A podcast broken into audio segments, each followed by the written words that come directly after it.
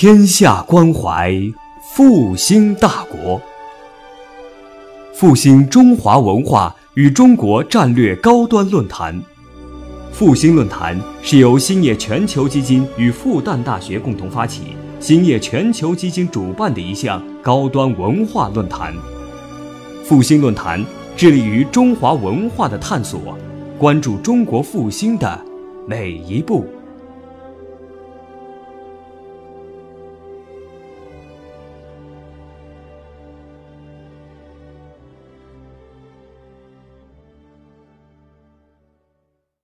天下关怀复兴大国，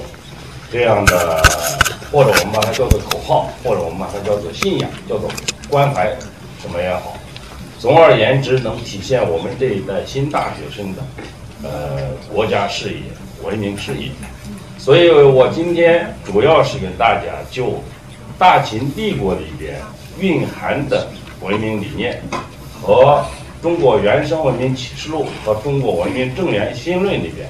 所直接表现的那些文明理念，给大家进行一个交流，希望大家批评在后边提问什么。呃，我今天如果说要有一个演讲的主旨的话，那么就是文明复兴的根基，因为我们是复兴论坛，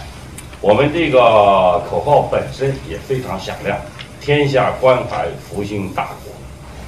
那么我们民族要复兴，我们的文明要复兴，第一步工作应该先做什么？历史给我们提供了经验教训，因为从古到今，古今中外任何一个国家、任何一个时代，要往前发展，所要走的第一步道路，必然是清理自己脚下的根基，清理自己文明的传统，也就是对自己文明传统说得清楚。对自己的文明根基理得清楚，我们往前走才有历史的方向。这个最典型的，呃，巨大的例子就是西方社会的发展历史。因为正是文艺复兴，正是启蒙运动，两大思潮酝酿了四百年左右，西方才进入到近现代以来的资本主义社会。就是说，在中国也是一样，比如辛亥革命之前。我们的思想运动，现这个鸦片战争以后，我们的所有的思想运动，呃，从鸦片战争开始，因为紧迫的救亡图存问题，所以我们民族完成的第一个思潮方面的表现，就是对我们文明历史的回答。所以，对我们文明史有一个最基本的了解，对于我们前三千年作为我们原生文明时代。我们的文明的特质是什么？我们的核心价值观念是什么？把这些东西搞清楚，不但能看清未来的前途，而且也能回答我们最基本的一些问题。比如，我们这个民族为什么五千年作为全世界唯一的能够延续下来的一个，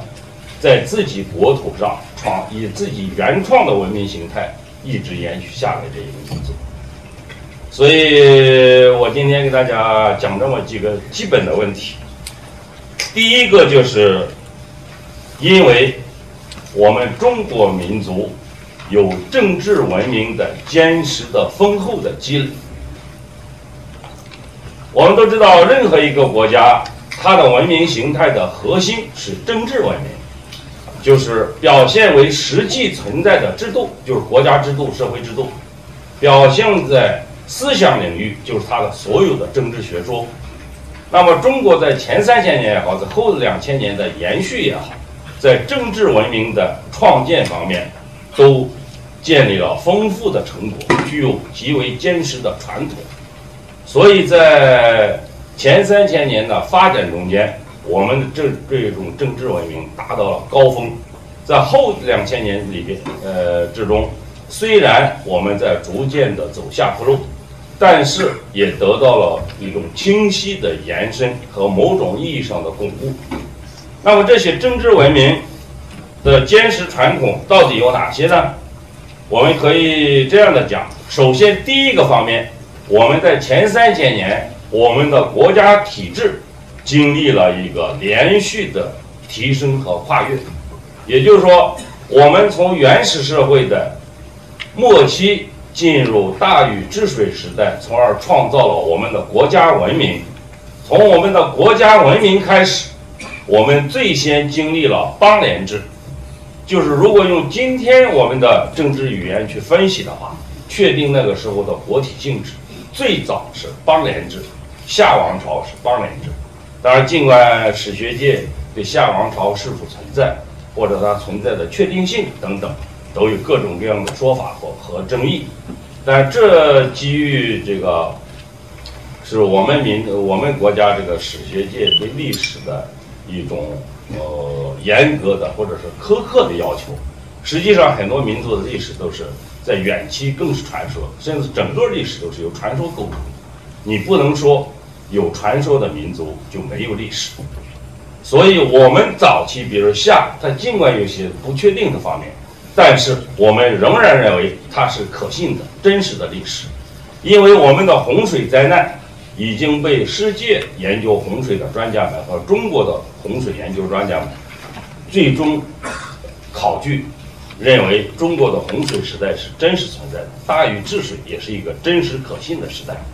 那么，我们建立的夏王朝就应该也是真实可信的。所以在夏代，我们是最早的邦联制。这个邦联制有一个基本的特点，就是它的诸侯。有很大一部分，甚至绝大部分，不是由国王直接分封的，而是自立的各个氏族政权，被夏夏王这个变相的或者以某种形式承认，就是你有这个政权，只要我们互相之间没有战争，那么我就承认你的存在。所以它是一种松散的诸侯制，所以用现在我们的国家理念来讲，它可以说是一种邦联制。进入殷商时代，我们可以说是半邦联、半联邦向联邦制过渡的时代。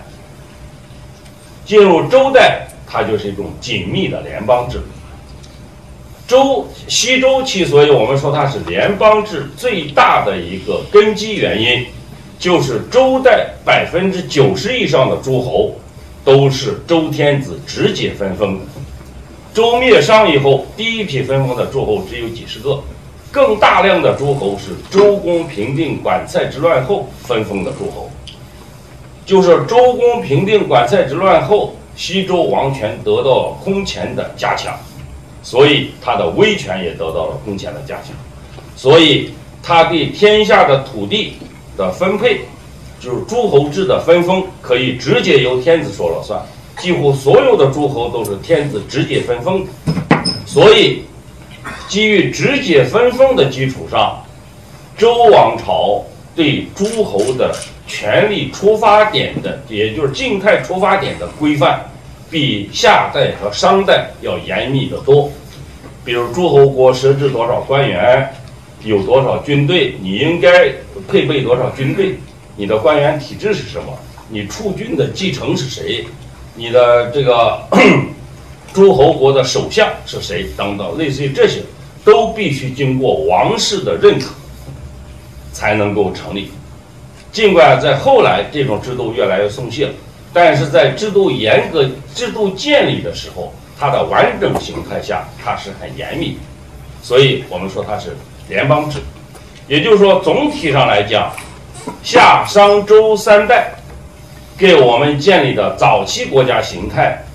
就已经是我们的说明了一个历史现象、历史走向，就是我们的中华族群从跨入国家文明时代开始，我们的国家形态是一步一步趋向于紧密。当然，现在全社会有些思潮认为大一统未必有邦联制和联邦制好，主张要回归过去等等。我们的民族，我们从现在意义上可可以说来，在很早的时候。我们的大一统不是突然出现的，而是我们在邦联制、联邦制，然后在后来重新进入分治，又经经过五六百年的实践意义上的竞争和思想意义上的大讨论，我们重新走向了大一统。所以这个历史道路，我们跟西方可以说是很有区别。这是第一个我们最大的政治实践上的经验。也就是说，我们的国家形态从一开始就是由低到高，由松散到紧密，完成的。这是第一个方面。第二个方面，我们的政治文明在前三千年积累了极为丰厚的核心价值理念，就形成了极为坚实的核心价值理念。这核心价值理念，我们做一个大的概括，主要有四点。第一个方面是政治文明方面的大公理念，也就是说，中国人的公天下理念从远古时代就非常鲜明、非常坚实。这大公理念的第一个实践表现，就是三皇五帝时代的禅让制。禅让制当然有效的，我们可以说，至少尧舜禹这三代是禅让制。尽管《竹书纪言》还有其他其他一些史料，都呈现了禅让制过程中政治的残酷性，以及它有一些阴谋性等等。但是作为文明史的研究来讲，我们。确认这种禅让制存在的意义，就说明了它是我们政治文明已经形成了公天下的这种传统。也就是说，我们的政治文明，我们的权力传承在最早就不是家天下，而是公天下。而且这种公天下越往后越以理论的方式得到了深刻的论证，比如在《吕氏春秋》里面。到战国时代，吕不韦主编的一本大书《吕氏春秋》，它是总结此前所有时代两千余年的治国经验。它基本上可以说是一部当时的政治手册，或者是治国手册。按照一年的这个四季排下来，第一层面先给你说哪一个季度国家应该做什么，人民应该做什么等等。就是是政治运转的法则，基本面都在里边体现出来。它有一个鲜明的理念，就是贵公去私。这个《吕春秋》里边有这样的篇章，而且天不私富，地不私载等等这样的理念论述的很充分。所以，这个公天下的理念不但在前三千年的实践里边表现出来，而且在这个理论形式上也表现了。这是一个大公理念。当然，到了近代，孙中山把它“天下为公”这四个字写成了这个一个大的一个理念性的口号。那么，“天下为公”这是近代史上我们的一个概括。但是在更早的孔子的思想里边，在其他大的春秋战国的其他大家的思想里边，都散见于各种篇章里边“天下为公”理念的论述都是很丰富的。所以，公天下的理念。是中国人政治文明的一个重要的核心价值观，甚至我们说它是首要的价值观。有人也开玩笑的说，毛主席的为人民服务什么，在中国能提出来，就是基于公天下的理论。所以，这是我们的一个政治文明方面的一个核心价值理念。第二个核心价值观就是大同理念。中国的大同思想，我们的大同思想的出现意味着什么呢？意味着我们民族从春秋战国时代起，甚至比春秋战国更早一点的时代起，我们就有了对人人类社会未来目标的追求。我们把这种目标定为什么？就定为大同。所谓大同，就是普遍的众生的生活的富裕状态、和谐状态、平等状态等等。大同思想在各界各家各个学派的思想里边都有不同的表述，但是对于大同的对这个社会最高目标、未来生活目标、未来社会生存状态的一种限定、一种规定、一种论述、一种追求，它是一直是我们的，可以说是我们民族发展的这政治文明中的一个恒定的目标，一直到近代史，我们的戊戌变法，呃，变法派。重新以大同书、以大同理念为我们的目标，为变法的基础思想，这在近代它仍然在发挥着作用。所以，由我们先秦时代，由我们的中国原生文明时代奠定的这种大同理念，是我们中国政治文明里边另外一个核心价值观。第三个，我们的在前三千年里边的一个核心价值观就是法治理念。我们都知道，中国五千年的文明中间，真正的法治社会，我们可以说极短。可以说，完整的法治社会，而且是战时法治社会，只有商鞅变法开始，到秦帝国二世而亡这一百五十多年的时间。尽管它很短暂，但是它凝聚了中国法家在战国时代变革的最精华的创造。所以，一百五十年多年的这个法治社会，它而且它是战时法治社会。但是这一段法治社会，它给我们民族提供了我们所有在常态法治下法治的所有健全的正常的表现，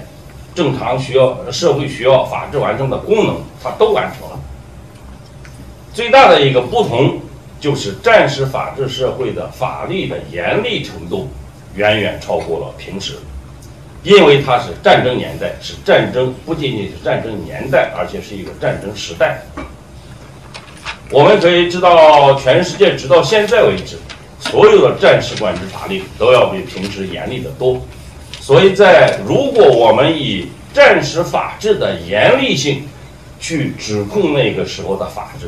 认为那个时候的法治不是真正的法治，我认为这个是缺乏文明审视的客观性。这如同我们说，呃，指责古人说你那个时候你连原子弹都不知道，你还说什么你进步什么呢？所以这是那个时代的，就古典法治理念而言，它是我们民族中最宝贵的一段传统。尽管我们的法治在后来，呃，我们顺便要说及的一个理念啊，我们不要认为秦之前，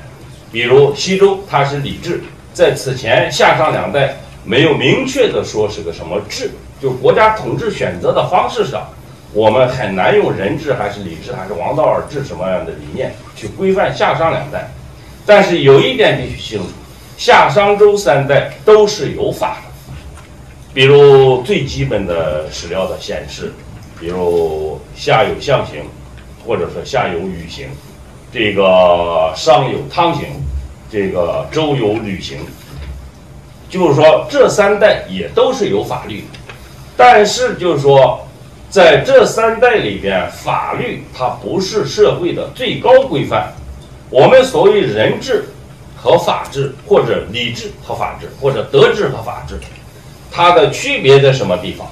就是在于统治方式的选择。我相信有一点法学基础理论的同学都会知道，这个治理的治，三点水这个治，法治，这是第一层级的概念。法律制度的这个治，指的是法律体系。它是第二层级的概念。一般意义上说，一个国家是不是法治社会，一定指的是第一层级的概念，就是治理的治。因为这个治理法治是国家统治方式的选择，它的核心意义在于说，一个国家是不是以法律体系为最高的社会规范。因为任何一个社会一旦它进入文明时代，它就有多种层次的规范。比如有礼仪的规范，比如有传统认知的规范，比如有家族呀，各个方方面面的社会层级规范很多。哪一种规范是我们最终的规范？如果把法律体系放在最高的规范位置上，这就是法治社会。所以，我们的法治社会在我们的五千年文明史中，典型化的只有这么一百五十多年，一百六十年左右。此后，我们可以说是越来越趋于人治。尽管我们的法律仍然存在，但是我们的最高规范已经不是人治，已经不是法治了。因为在西周时候，它就非常明确，它因为它是礼制，所以礼是社会的最高规范，法律只是手段。这个我们通过一些呃史料。呃，找到他的论证会很多，《原生文明启示录》里面也对这个论述做了详细的论证。所以，这个法治的传统在我们国家里边，虽然五千年中只有鲜明的这一段亮点，此前它不是法治，此后它也不是法治，但是在我们民族向未来的社会发展中间，法治社会至少是我们最为基本的一个战略目标。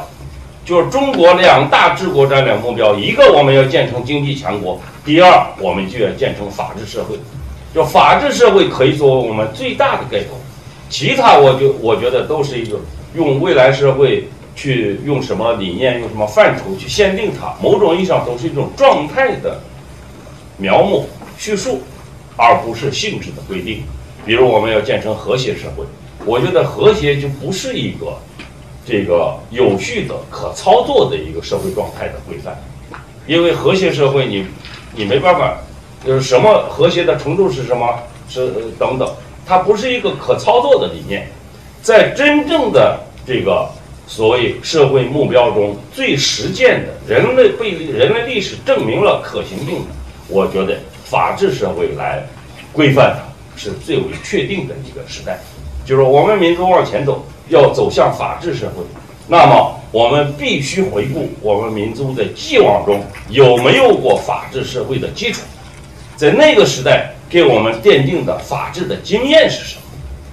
我们未必一定要说那个时候的法就是今天的法，但是那个时候的法律的法治的思想对我们今天有没有启迪性的意义？如果我们真正的了解了战国时代的这个三波变法大潮，理解了那个时代法家主持的一系列的变革、一系列的变法。它和蕴它所蕴含的合理的思想，我相信我们会汲取很多这个法治经验和法治思想。比如，我举一个例子，商鞅思想中最重要的一点，他对法治的理解。商鞅把社会是否法治状态，他把立法不看作最重要的。我们用现在的话说，立法只看作条件。因为一个社会是不是法治社会，不是看你立了多少法，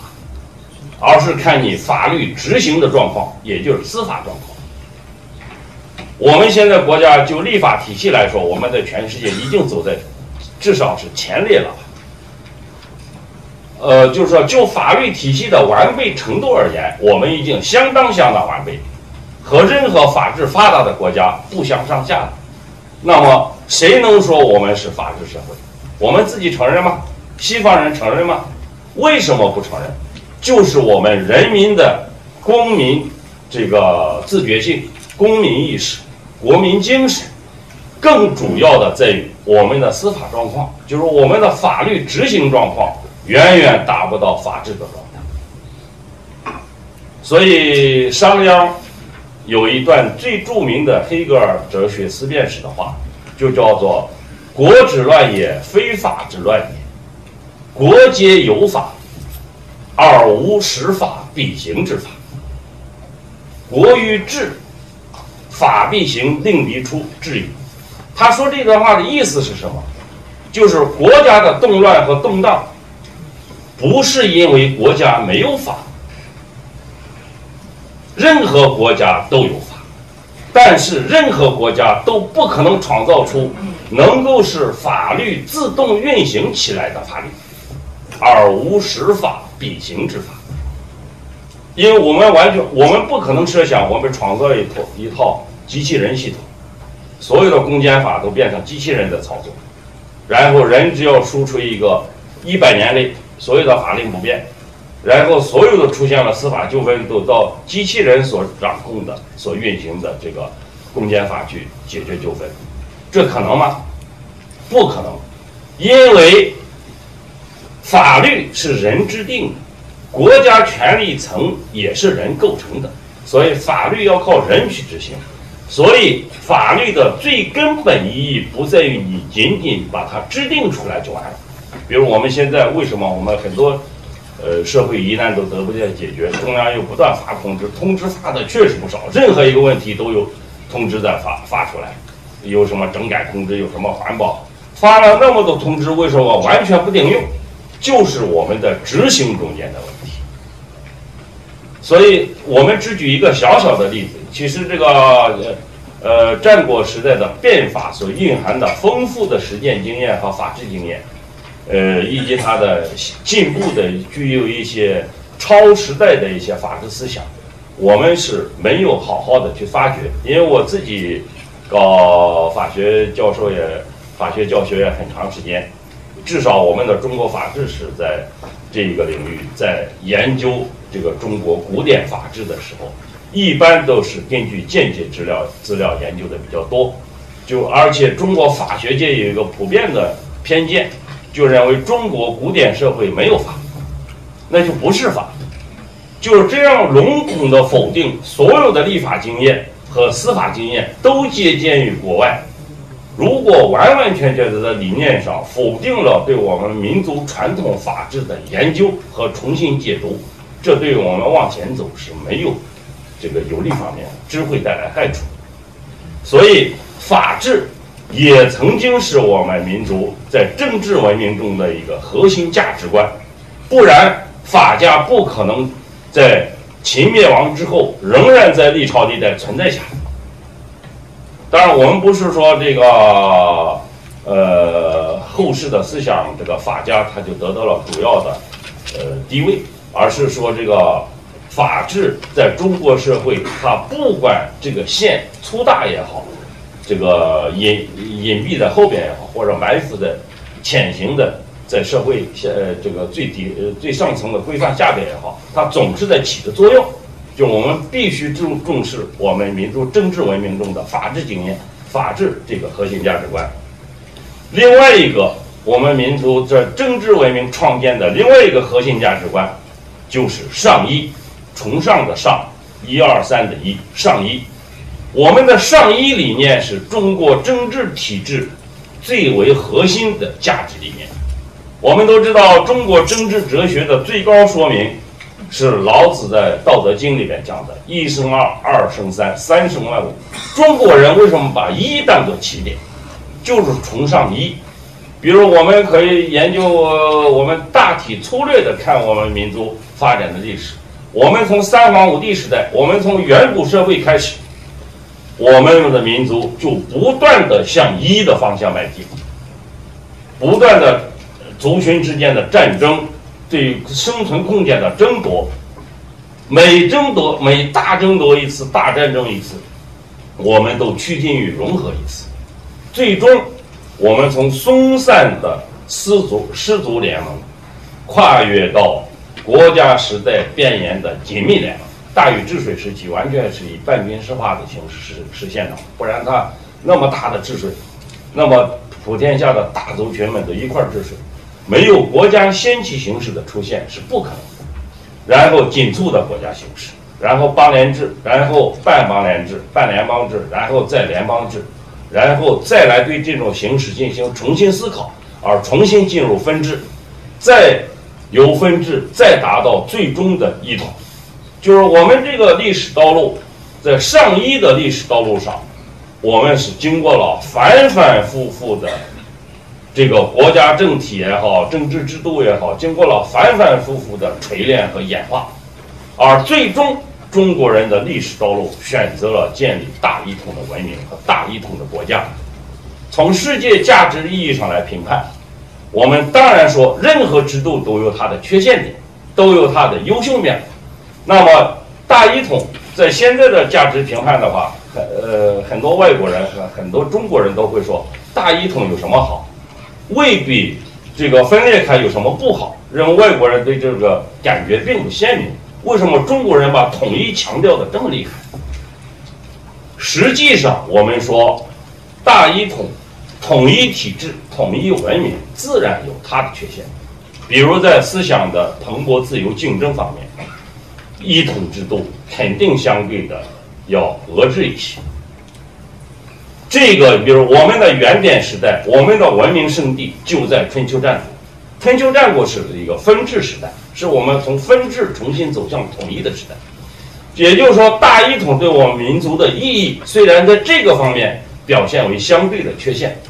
但是它在民族生存的历史经验已经告诉我们，大一统最终是决定于我们民族兴亡，就是决取决于这个民族。取决于这个文明生命力的最终的一个保障，就是这个大一统的基础有多么雄厚，有多么坚实，一个民族的生命力以国家形式存在的这个族群，它的生命力就有多强大。我们远的都不说嘛，八年抗战是最鲜明的例子。日本侵略中国，为什么把这么大的国家，中央政权就能避开你的最这个强烈的前锋，而迁到另外的地方去，重新组织基础的抗战？这至少从这一个层面上说，这就是大国统一的大国对于民族兴亡生存的这个重要意义。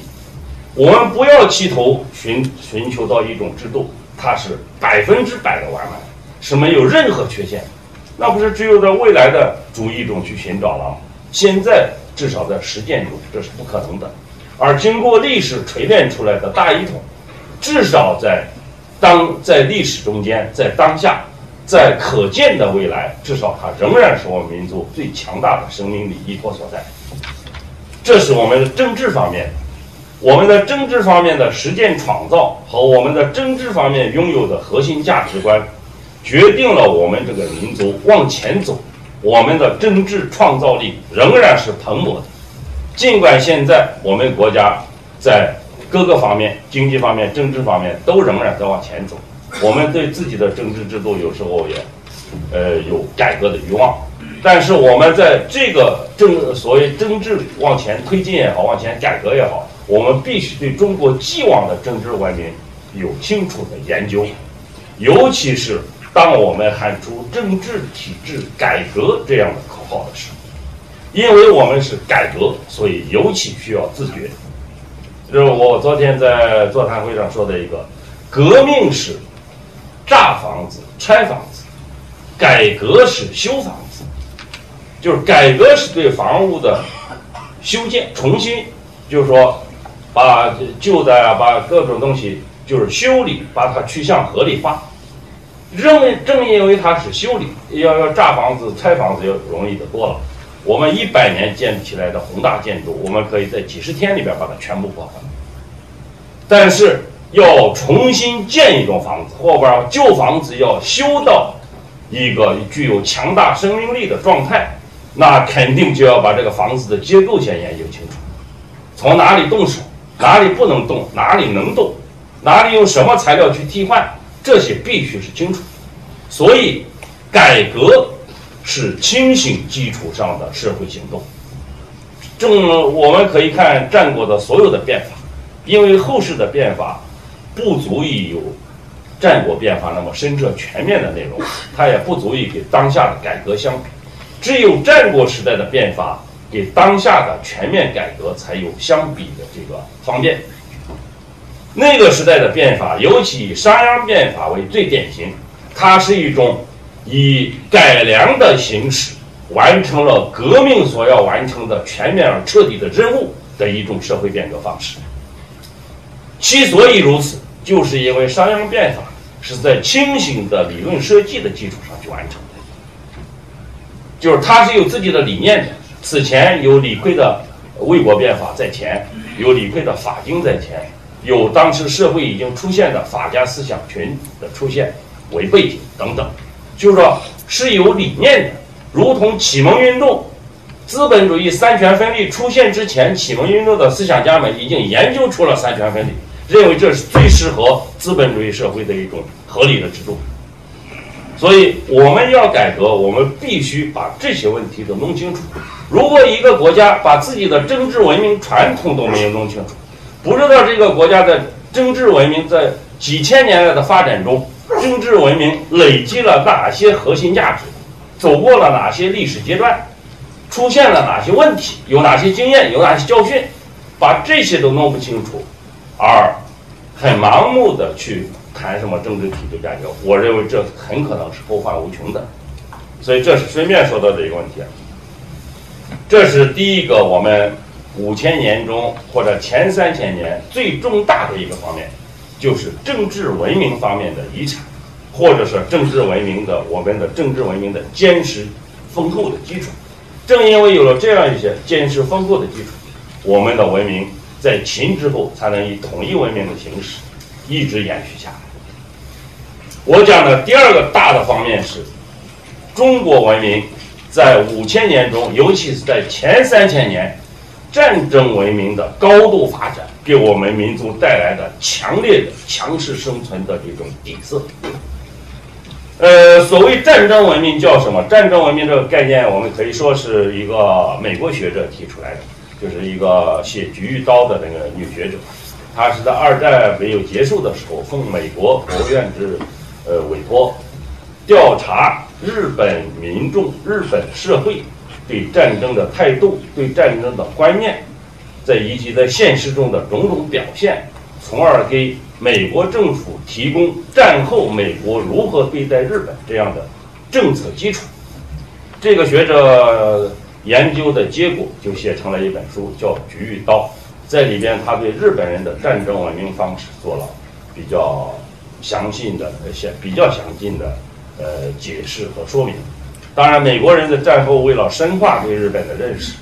呃，美国的一个大作家还写了一本书《日本帝国的衰亡》。呃，衰亡还是灭亡？呃，大概是三卷本。这个就是说，这种对战争文明的研究，是一个我们可以说在二战以后是一个新的理念。它是它给我们的意义，就让我们去透视人类在以国家形态发展中间，以战争呃出现了这种战争方式以后，里边一些普遍的问题。我们国家如果用这样的理念去分析的话，我们前三千年达到的战争文明的高度，在全世界是远远领先。后两千年有一有一部分时段也达到了这样一种水准，但是就总体上来说，没有超过前三千年的最高水准。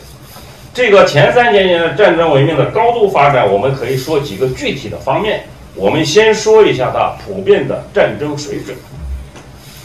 第一个方面，我们可以说就用兵规模而言，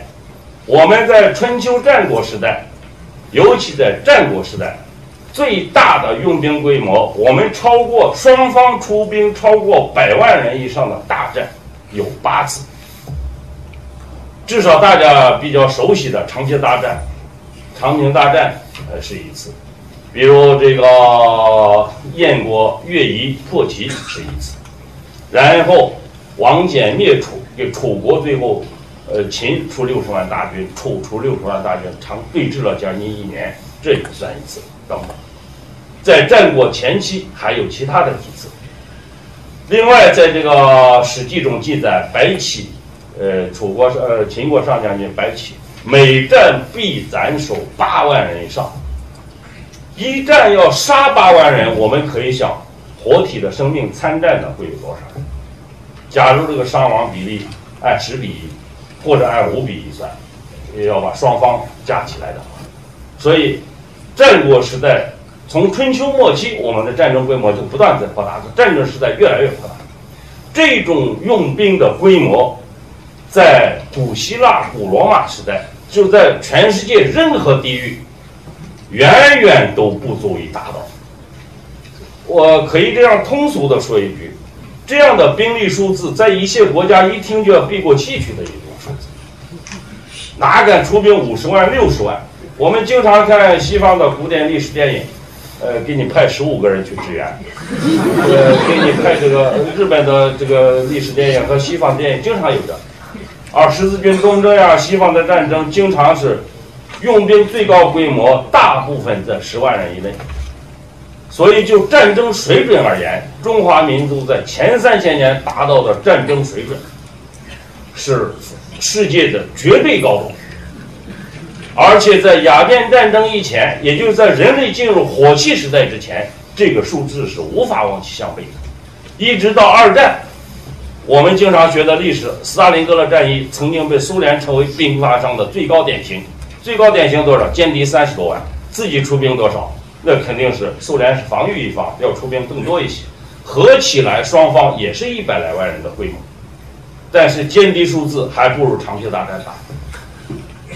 所以这就战争的双，就仅仅就用兵规模而言，中国人的战争水准在那个时代已经达到了别的民族无法想象的程度。第二。就是在古典时代，我们的兵器的全面的大发展，体系性的这个配套性的出现，我们春秋战国时代的古古典兵器，我们因为后代这个影视把它的简化，以及像东周列国这样的写那个时代的这个演绎式的作品，对它的一种简单化，我们对那个时代的战争已经无法去，很少有人愿意去全面了解。其实只要认真研究一下史料，包括我们复旦大学著名的学者杨帆先生写的《战国史》等等。我们就会知道那个时代的兵器制造，在全世界绝对是超一流的高峰高峰时代，因为我们的从呃大秦帝国里面曾经有几个章节专门写了兵器，比如写蓝田大营里面的兵器陈列，呃田单时候写防守兵器，这个乐毅在辽东军营练兵写了轻兵器等等。就是说，至少我们那个时候的几大类、几大类型的兵器都达到了高度的发展。比如，第一，进攻型器械，进攻型大型器械，比如大型连弩、大型云梯、大型云车等等。那个连弩，根据历史记载，就是我们可以说它这个发射的距离能够达到五六百步，五六百步是多少？就是一千多米。呃，箭杆的粗几乎跟我们胳膊一样粗，就是完全是一支长矛当箭射出去，所以一般的城门和城墙是完全经不起一阵真正的连弩大箭的摧毁。所以这个秦军的连弩，它的后期达到了非常高度的发展，不但是这个威力，而且就是它的这个，我们都知道秦始皇兵马俑发掘出来标准化的箭头嘛。我们都知道金铁木拍了那个《复活的军团》以后说，这个吕不韦时代对秦的兵器进行了标准化。当然，秦对兵器的标准化还没有，呃，达到后世那么水平高。对兵器最高标准化是，宋代完成的。宋代编定了五经七书，规定了所有的兵器打造的长度是多少，重量是多少，形制是什么样子，等等。这同时就有一个对比。宋代尽管在文化整理方面贡献非常大，但是它是一个最为积弱的时代。我们不能说宋代积贫，虽然宋代是非常富裕的，所以，但是它就是一个弱的时代，富而弱的时代。它把富和强没有联系起来，这是就是我们兵器的全面发展。另外一个就是中国在前三千年完成了作战方式的大演进。我们一些古典军事爱好者或者不了解历史的，经常以西方罗马的马其顿方阵啊，以这些为骄傲，觉得这个给秦军打一仗，看秦军能不能打过。很多网友当年在网上问我太多这样的问题。如果我们只要认真分析一下中国军事史，就是在那个时代表现出来战争水准，中国人就战争方式的进步来讲。远远超越了当时的所谓古希腊、古罗马，甚至其他任何军事强国。因为中国人在春秋从夏、商、周三代就是车战时代，车战时代的用兵规模都比较小，一般用兵规模能在两三万人、四五万人。最后城濮大战，春秋时代的城濮大战是最后一次大型车战，它最多双方汇汇聚起来也不过十万人左右。因为它一辆战车的打造程度是非常艰难，一辆战车后边，所以战车越往前下商周，后面配备的士兵越多。最早曾经是二百多，就一辆战车后边跟二百多士兵在冲锋。再后来到春秋末期，到战国快退出历史舞台的时候，后边跟的士兵已经是二十了、三十了。直到他将要退出的时候，他就完全成了这个幕府。前面摆成辕门状，就是威仪的礼仪的用品。所以，中国最早是车战时代，因为车战战车制造过于艰难，呃，大概是十几家农户一年的这个收入才能打造一辆战车。所以那个时候，贵族子弟参军都要自带战车、自带战马等等。因为战车制造的艰难，跟不上或者不适合于这个频繁的战争需要、争夺生存空间的需要和战争的需要，所以慢慢的开始，这个人们就开始下车作战。当然，在军事史上，这个下车呃作战，历史学家也找到一个转折点，就是魏国春秋中期，魏国的一晋国的一个大将叫魏书，呃，带领着呃战车在山地突然遭遇敌军拦截，就命令步军下马，结成这个依托山势进行抵抗，说从此开始了步军的历史。当然，这个我呃，总而言之，到春秋后期。完全的这个战车基本退出了历史舞台。到战国中期的时候，也就是商鞅变法之前，战车基本上呃全部退出了战争的方式，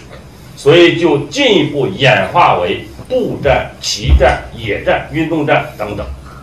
以孙膑的发动的指呃这个策划的两次战役，呃围魏救赵。围魏救韩，就是马陵之战和桂林之战，以这两次战争为转折点，中国的战国时代的作战方式真正进入了野战方式。也就是说，它有一个最重大的标志，就是从此这个计谋在战争中是空间大大被拓宽，就是所以此后这个所谓兵法中的智计才大大的比此前要。呃，作用要大得多了，所以这个战争方式，在中国这个前三千年的发展也是非常深刻的。比如《孙膑兵法》里边列出的阵法就有十种阵法。我们知道，战争中古典战争最常见的是一字一字阵和方阵，最多再加个圆阵。而我们所知罗马的阵法，普通的来说就是方阵。所以方阵在我们中国的军事作战方式的古典军事作战方式里边，是最简单、最基本的一种阵法。而我们经常拿它来对比，说这个，呃，秦呀、汉呀，能不能打得过罗马军队等等。所以这都是我们对那个时代的战争水准不够了解。这是战争方式。还有，呃，第四个，我们的战争水准的一个高度就是。后勤支援的系统化，中国在前三千年，尤其是在战国时代，战争水准的全民化以及后勤支援的系统化，在世界，在当时的整个人类世界达到了最高峰。这个典型就是，如果实践的典型，最强烈的是长平大战。我们都说长平大战为了保障后勤支援。秦昭王亲自赶到河内郡，河内郡是秦国在此前三五年刚刚建立的一个新郡，就是现在的黄河北岸的河南省的黄河北岸地带，叫河内郡。秦昭王赶到这儿，亲自征发十五岁以上的男子，悉数进入长平。他不是作战，就是挖挖土、修修壕沟，就是送后勤、送这个粮食。这个送做成的半成品的熟食、肉食等等，而且每人赐爵一级。在理论上最深刻的是《魏料子兵法》，我我在大秦帝国里边专门写了始皇帝对《魏料子兵法》的解读，《魏料子兵法》是专门写给庙堂的兵法，它里边有一个思想几乎和后世毛泽东的论述一模一样。魏料子说：“战理之本。”藏藏之于民。毛泽东说：“战争为战争之最深厚的伟力在于人民群众之中。”大体意思是这样，所以这个意思是完全等同。就是在那个时代，我们也同时说啊，人民这个概念也是先秦语汇，就是兵法里边、军事著作里边，这个人民这个概念是经常出现的。就是说，魏料子认为一个国家。军事实力的战争实力的是否强大，蕴藏在人民之中，而不仅仅在军队之中。所以，当时的后勤的支援达到了非常非常高的水平。所以，这个秦代的，你像秦帝国的国卫府是干什么的？太尉府是干什么的？就是管后这个边塞、要塞、城防和后勤的。所以在古典时代。双方会战兵力要达到一百万人以上，我们可以想，这个需每个兵士需要的后勤保障力量是多少？我们的淮海大战我们都知道吧？一直到当代了，我们的淮海大战，某种意义上说，陈毅的话还是用小车推出的，就说足以证明有多么强大的民众力量在保障着他后勤运输。所以这个后勤力量在能达到这样的用兵规模，如果没有严格的、成熟的后勤支援系统的保障的话，那这种战争是不可能进行彻底，呃，不可也不可能进行到最后的。所以这是后勤。另外第五个方面就是战争智慧的最后一个最高的表现，就是我们战争智慧的高度发达。我们知道，全世界对于军事战争兵书的出现。在欧洲大概是中世纪才出现，而且中世纪偏后才出现。但是我们的先秦时代，我们的原生文明时代，成熟的兵书已经有一大批。《汉书》，如果我们根据《汉书艺文志》的记载，那么当时的兵书至少有几百部。我我们后世流传下来的已经不多了。经过宋代的整理，他选了七本，所以叫五经七书。这宋代整理的，呃，这个类书里边的兵书卷，那么五经七书里边有五部至少是前前三千年，《太公兵法》《孙子兵法》这个《吴起兵法》，呃，这个《魏廖子兵法》，还有一个《司马穰苴兵法》。后世呢只有两部，太宗唐太宗李卫公问对一个《戚继光兵法》，这是五经七书。里边，哎，当然这个呃，戚继光这是后人加的啊，因为宋代整理的时候还没戚继光，所以这个就说明这个中国主要的兵书是在前三千年，因为前三千年的战争的高度达到了非常高的程度，而就根据史书记载的很多出色的兵法还后来销毁，还没有留下。你像信陵君兵法，被信陵君自己烧了；你像孙膑兵法。在后世已经淹没了，直到当代才重新发掘出来。等等，就是在战争智慧、战争智慧的高度发展，在我们前三千年已经达到了令世界摧残夺目、不无法望其项背的高度。无论在兵法里边对战争战略的呃这个构想，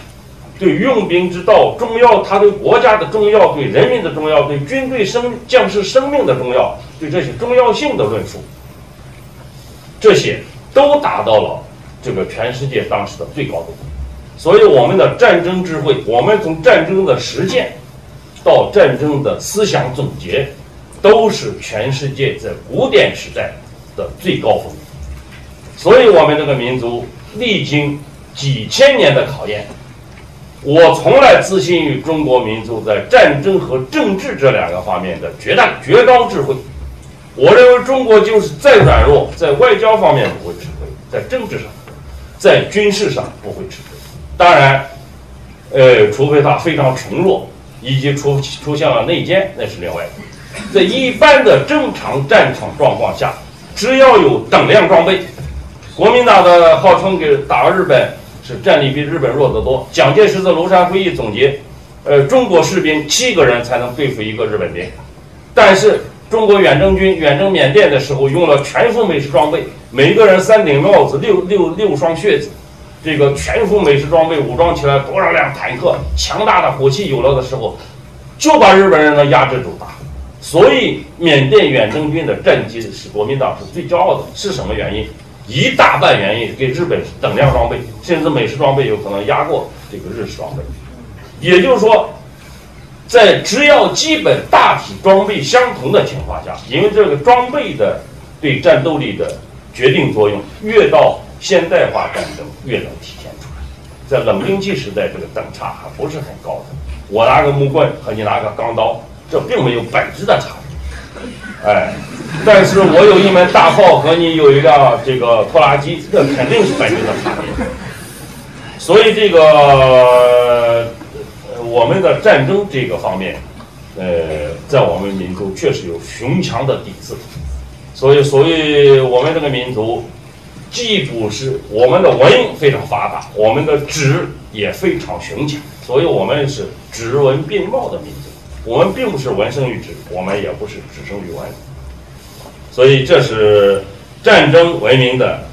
这个战争文明在实践中的一个另外一个基本的表现，就是我们在对外战争中的战略的方面的一个表现，就是说有节制的战略理念。这是个什么理念呢？就是强力反弹，有限扩张。就是我们民族在前三千年和在后两千年遇到了很多强敌入侵的时候。但是中国的战争从来有一个特点，我们说的是强盛时代的战争，就是说我们有能力反击的时候的战争，就是强力反弹、有限扩张。就我们对外对侵略战争的态度，是我们一定要还击，但是当我们战胜的时候，我们对敌人的追减，我们知节止到，知以夺取敌人的立足点为度。大体上是有限扩张，当然后来这个你像后来典型着无限度的扩张的帝国也很多，你比如成吉思汗帝国就是典型的一个例子，就是像这种帝国都很快会成为无根之水、无本之木，很快的消散瓦解，而中国这种呃这种就是说对外扩张的或者是在战争中的。战略价值观念，它是很清楚。比如这里边的最典型就是秦帝国反击匈奴。我们都知道反击匈奴，大家呢往往都记忆最深的是汉武帝。其实汉武帝时代反击匈奴比秦代的规模要小得多，呃，而且战胜的成果、追踪的远距离是差不多的，但是程度和威势那是远远不如秦帝国，只不过是秦帝国灭亡的快。再加上西汉时代，就是和我们今天对国民党抗战作用的否定一样，就是西汉时代对秦帝国不断的说他什么不行不行，已经说的很多了，而西汉人又开始修史，所以他修的历史也是我们理念大体接受下来，所以我们对秦在反击匈奴、战胜外患中间的作用，我们已经大概知道个粗线条，标志性的只有知道万里长城的遗存了，实际上。秦代对匈奴的反击远远强于汉武帝时代。我们先说汉武帝时代吧。汉武帝时代的几次大反击，最大的用兵规模是汉武帝亲自带领十八万骑，利用了已经修起的秦帝国时代已经修起的秦之道，所以张起了强大的军阵声势，对匈奴做了最后一次军事示威。以这个方式了结了对匈奴的大反击，这几次大反击最后导致的就是汉武帝，呃，整个西汉时代的财政空虚嘛，所以汉武帝才有轮台悔过嘛，也就是说是拼尽全力反击匈奴，这当然是应该也是伟大的，也就是说和秦代反击匈奴举重若轻相比。在战争的强度上和深刻程度上都是有很大差别。我为什么说这个话？因为我们在北京讨论的时候，有个历史学家说：“那汉武帝反击匈奴那是战争大王哎。”如果我们一个研究历史的人都不知道，我们内部检索自己的历史，我们认为哪一个高峰呢？要说准，是吧？你不能说这个简单的，因为对汉武帝熟悉你就这样说。实际上。秦代反击匈奴，首先他出动的大军是三十三十余万，然后盐铁论西汉时代的评价有一句典型的话语：“蒙公为秦击匈奴，如之走雀耳。”就是说，像天上的老鹰扑击地上的麻雀一样。而且蒙恬进行了第二次大反击，他第二次大反击几乎打到北海，也就是说，贝加尔湖现在和。霍去病反击的最远距离大体上差不多，这个我在《原唐一起书里边也都说到了。而且秦代在统一六国的时候，这个九原的这当时，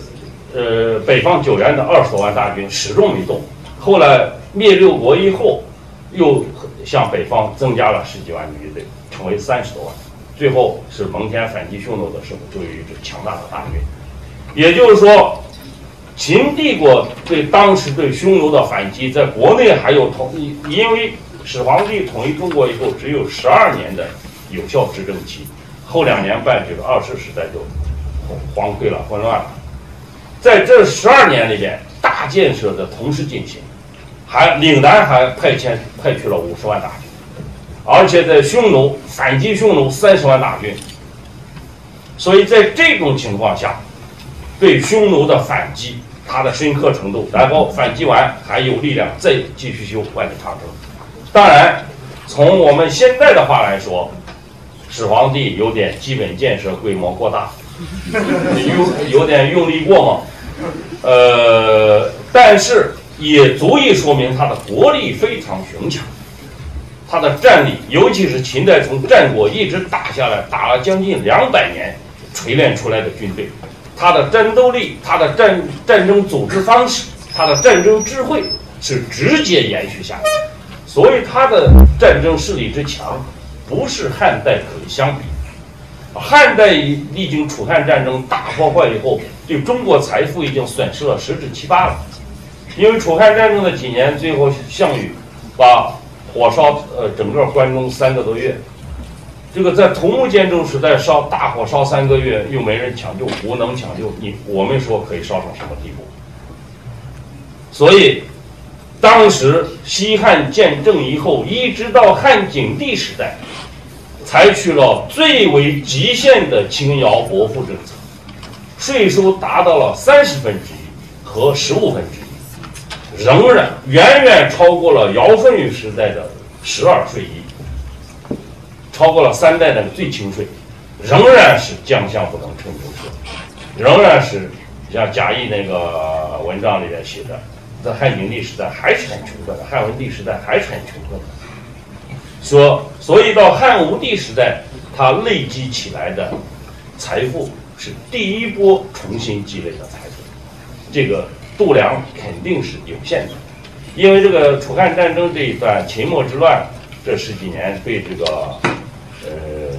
天下财富损失太破坏太大太大，所以对后世的影响也很深远。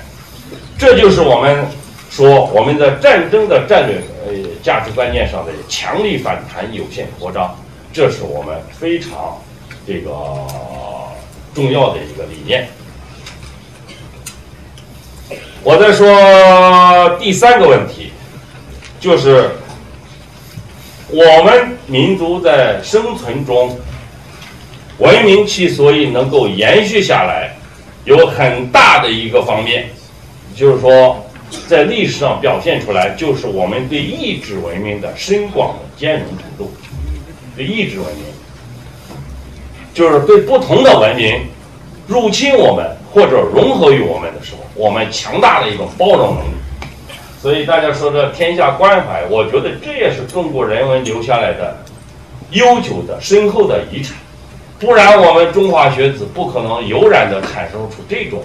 口号和这种理念。我们对意志文明的这种深广的兼容，作为我们文明史研究，我们必须到我们的文明框架里边去寻找足以支撑。和形成我们这种理念的制度，我觉得这个制度的在远古时期形成我们这种理念的一个传统制度，首先是宗法制。我们都知道，宗法制在我们现在理念上，它已经完全成为封建腐朽的东西了。宗法势力啊，宗法制啊。已经被我们从近代史以来批判了，不知道多么深刻的批判和遗弃。我觉得这个是对，在我们现在对它的遗存，但是在我们文明发展意义上，我们对宗法制的两个核心制度了解清楚了，我们就会知道它对我们的文明的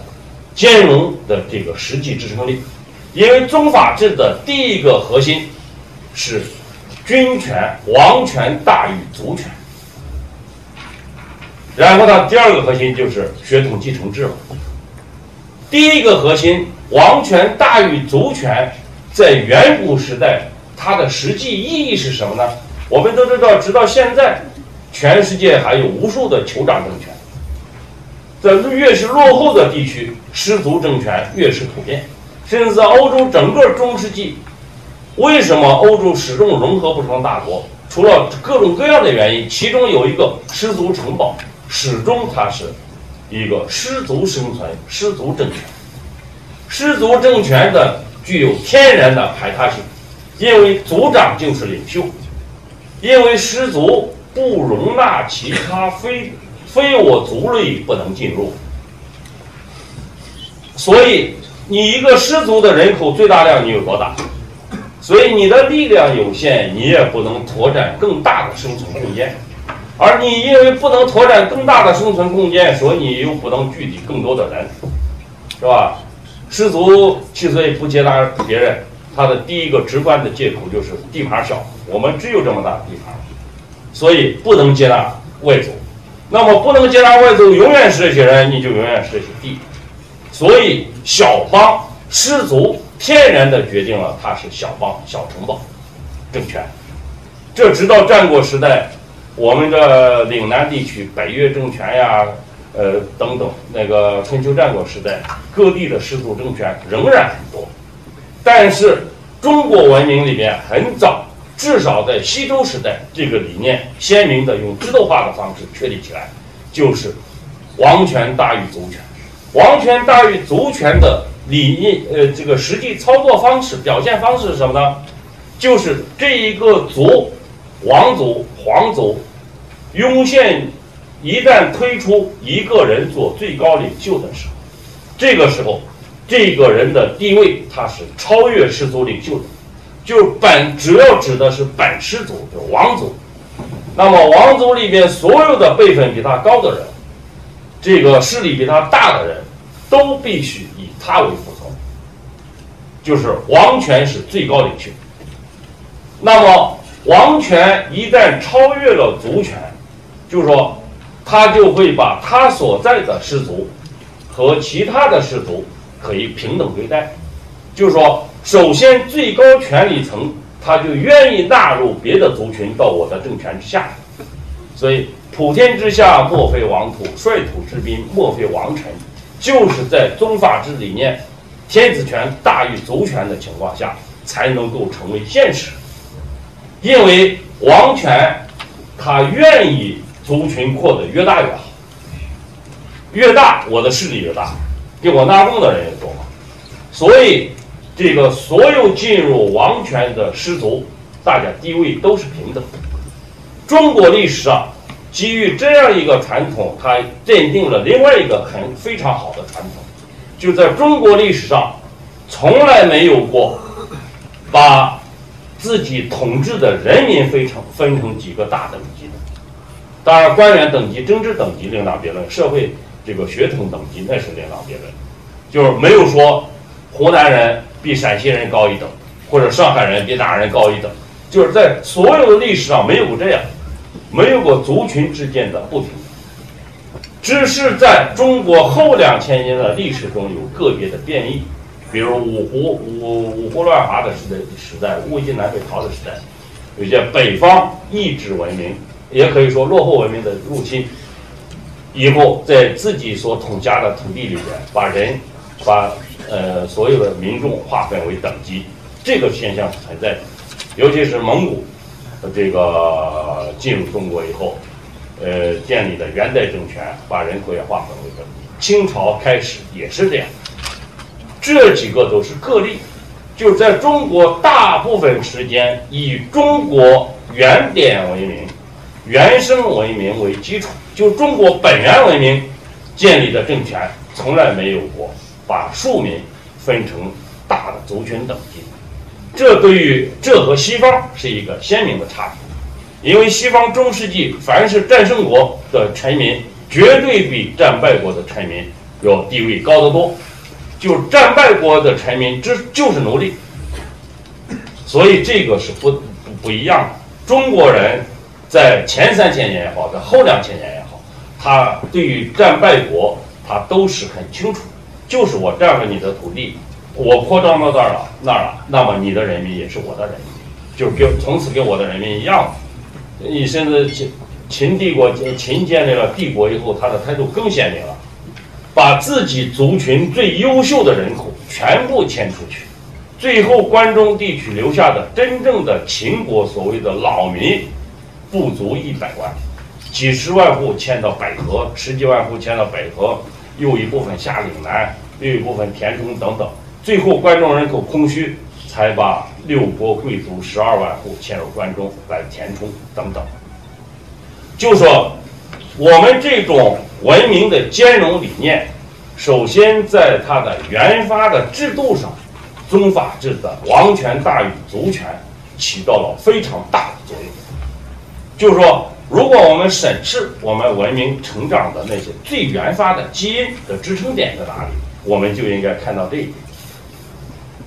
第二个就是中国民族。它从前三千年就形成了一个很大的这个认同方式，就是中国民族是全世界几乎是唯一以文化认同为本的一个国家。我们可以说，世界上很多民族是以饮食方式区别族群的，或者是以宗教信仰方式区别族群的，也很多有以其他各种各样另类的异类的。生存方式在区别族群，唯独中国是以文化认同为决定于你是否就是对你的认同程度。就是在现代国家的国际制出现以前，我们可以说进入中国很容易，成为中国人也非常容易。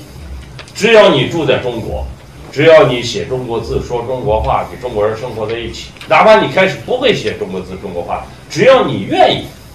只要你和中国人生活的很好，呃，这个没有其他的犯罪行为，是吧？等等等等，你就是中国人了。所以中国人同化的能力在世界上几乎是最强的，至少我们还没找见一个更强的。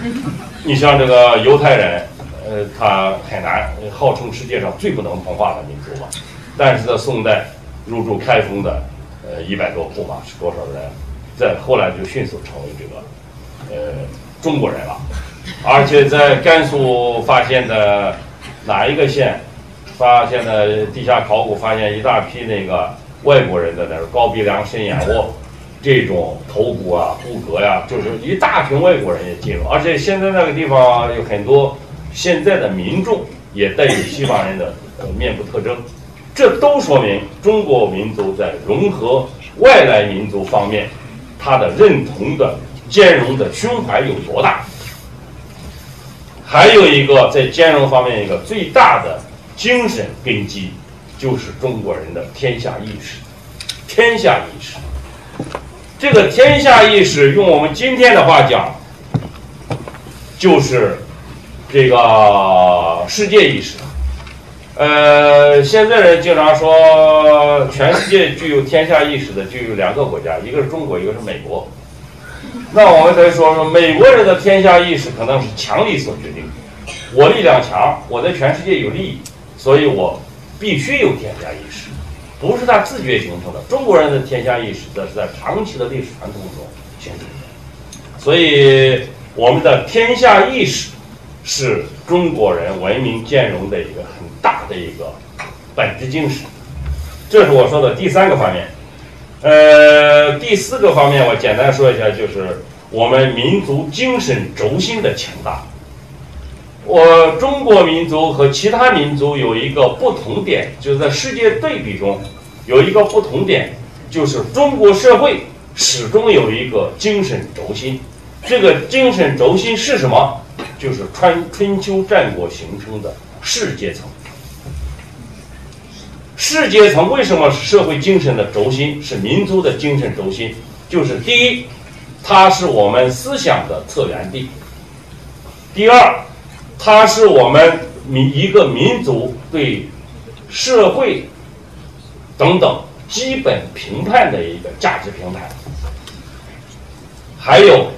它是我们民族创造性前进的动力。比如说文化创造同时融合在一起等等，就是世阶层，它意味着这我们不要把世界层，呃，简单的想象为只有人文科的知识分子。战国的世阶层诸子百家里边有一大群体，用我们今天的话说，是经济领域和自然科学领域。你像医学家、水家、水利家、工家、农家等等。所以士这个阶层，不是我们仅仅说的法入兵墨道等等那几家，而是说更多的我们吴宁把它说成是全体知识分子。就说士阶层的存在，而且在中国社会一直发挥着一个精社会精神轴心的作用，就是我们民族的文明良知、我们的知识积累、我们的价值判断平台、我们的创造能力等等，都是由这个阶层在生发、在凝聚、在拓展。所以，而在其他的国家、其他的民族中，未必有这样一个时代，有一些国家，它的文化非常鲜明，就是贵族阶层承载文化实体，承载这个文化这个使命。而这个我们中国人也经常有些中国没有贵族，所以中国没有悠久的传统历史文化。这个我觉得这个论断值得很好的商榷，因为中国的士阶层它确实不是贵族，但是士大夫你说他不是贵族吧？他也不是完全的平民，所以他确实是一个独特的，既拥有知识，拥有又拥有社会良知。当然，不排除它里边个体的出现的一些腐败的呃阶层等等，或者腐败人物等等。所以，在中国民族中，这个社会精神轴心始终在古典时代由世界层来承担。来体现，这是我们民族精神稳定发展的一个根基。我上述讲的这些，是给大家说明，在我们民族在五千年发展的历史中间，在我们在探寻它为什么能够在全世界以自己独创的文明延续到今天的时候，寻找的一些基本答案。当然，我还没有讲完，因为时间间时间有限。但是上述这四个基本方面，它可以说从最大的、最根基的方面，阐明了或者说揭示了我们文明往前走，它的前途仍然是无穷尽。所以，我觉得在中国原生文明的光芒照耀下，我们的民族一定它的前途更为广阔。所以，这个最实质的使命肩负在在座的年轻人身上。完了。